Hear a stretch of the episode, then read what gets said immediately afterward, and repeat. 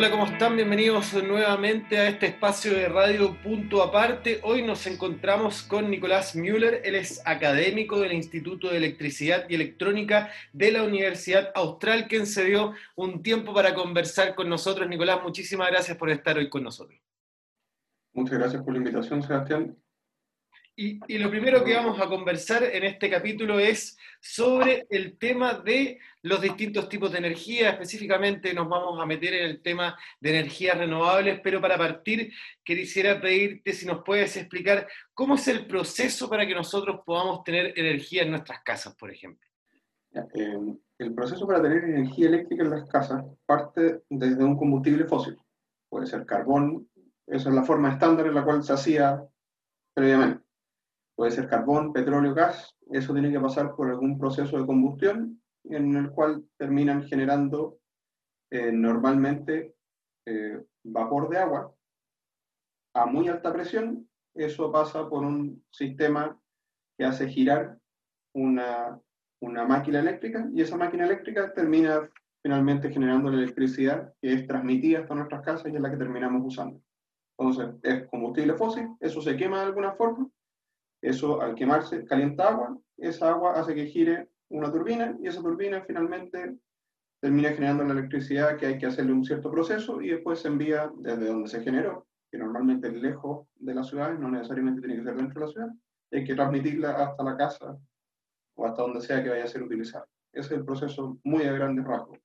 Perfecto, y, eso hoy día ha ido cambiando. Vemos que si bien antiguamente Chile estaba acostumbrado a tener estos combustibles fósiles, hoy aparecen las energías renovables no convencionales como una alternativa importante para poder empezar a cambiar esa matriz. ¿Nos puedes contar un poco cómo ha ido evolucionando esto? Claro, eh, bueno, primero hacer un poco la diferencia entre lo que son energías renovables y las energías renovables no convencionales lo que es la parte hidráulica, por ejemplo, la represa, eh, son energías renovables, pero son convencionales.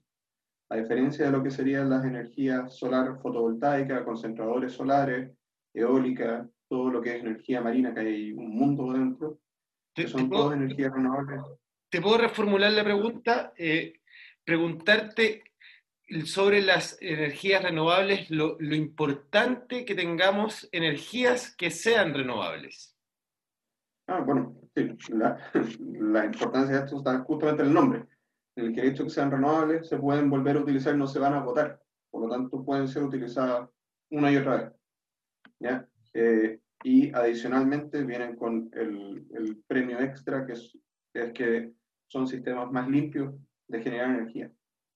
Lo que no es actualmente lo que vemos, donde tenemos una materia energética que es muy contaminante y que bien, depende de recursos que además no son renovables. Depende mayoritariamente de eh, todo lo que son energías, son, eh, perdón, eh, combustibles fósiles.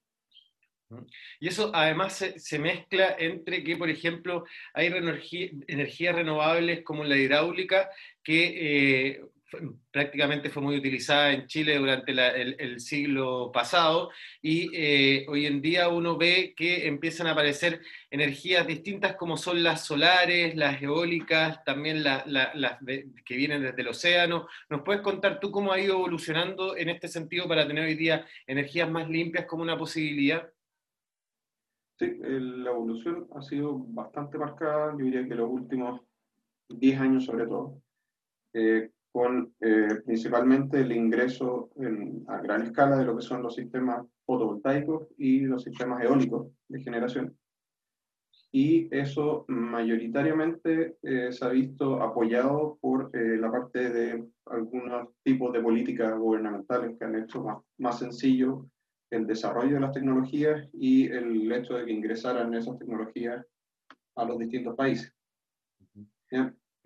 Y bueno, al fin de cuentas, el hecho que hubieran políticas que hicieran más sencillo el, que disminuyeran los precios, termina incentivando el mercado y así aumentan también los desarrollos al respecto.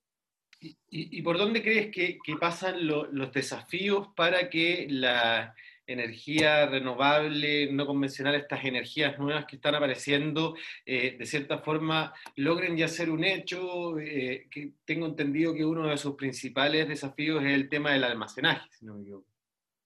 Sí, eh, Bueno, los dos desafíos más grandes yo diría que uno es la parte económica, que eso está más o menos resuelto en algunos casos, eh, y justamente la variabilidad del recurso es lo que es complejo. ¿A quién me refiero con esto? Si uno tiene, por ejemplo, supongamos que yo tengo una ciudad que solamente depende de una planta solar. Si eso fuera así, y pasa una nube, lo que hace esa nube es que baje la cantidad de energía que yo estoy generando. Y al bajar esa cantidad de energía, genera que yo no le pueda entregar toda la energía que estaba entregándole a la ciudad, sino que tenga que entregar menos. Por lo tanto, tendrían usuarios, tendría usuarios que tendrían que quedarse sin tele por un rato, o sin el computador, sin el refrigerador. Entonces, justamente, eh, los, esto ocurre no solamente con solar, con las nubes, sino que también ocurre a nivel eh, eólico, por ejemplo, si tengo una ráfaga de viento, o ya sea que el viento aumente o baje, eso genera también que varíe la cantidad de energía que yo le puedo entregar a la, a la ciudad. ¿ya? Lo mismo pasa a nivel marino.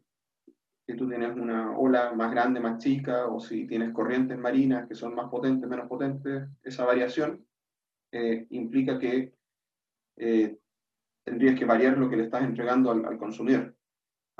Eh, antiguamente eso no era importante porque era muy poca la cantidad de sistemas de energías renovables que había en la generación eléctrica a nivel de país.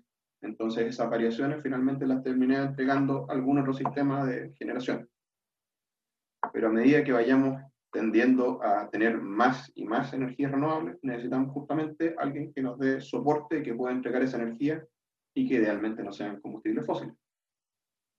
Y en ese sentido entra justamente lo que es almacenamiento y en almacenamiento también hay una infinidad de, alternativas, no solamente baterías, sino que hay otras tecnologías.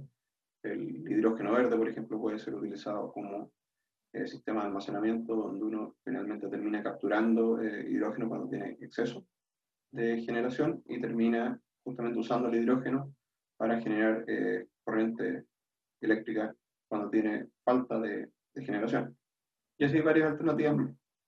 Nicolás, ¿Por, dónde crees tú, cómo, le explicarías tú a la gente la necesidad de pasar de una matriz contaminante a una matriz energética limpia? ¿Por dónde crees tú, cuál, cuál, por dónde pasa eso? O sea, creo que el primer punto de tope es la parte económica. Por mucho que el usuario a nivel doméstico quiera eh, tener un sistema que sea más limpio, va a depender de que sea capaz de pagarlo y para eso la única forma es disminuir el costo de la energía y eso depende, por una parte, de hacer investigación que permita disminuir los costos y por otra parte de políticas públicas que permitan de alguna forma incentivar justamente tanto la investigación como eh, incentivar también la reducción de los costos de alguna manera. Y en, y en consecuencia que de, de términos de, calentamiento global, de mayores emisiones de gases de efecto invernadero, cómo pueden contribuir este tipo de, energías limpias si es que empieza cada vez más a ganar mayor presencia dentro de nuestra matriz energética. Eh, bueno, debería disminuir obviamente la, cantidad de, eh, de, contribución a lo que es el calentamiento global. Eh, y debería ser esto también absolutamente notable a medida que vayamos incrementando la cantidad de energía Y de paso se, se, contribuye de paso también a, a, las futuras generaciones, por así decirlo, que ellos obviamente van a nacer en un mundo distinto al que veníamos nosotros. idealmente más verde Perfecto. Nicolás, te quería agradecer por estar con nosotros en esta jornada y muchas gracias por tu tiempo.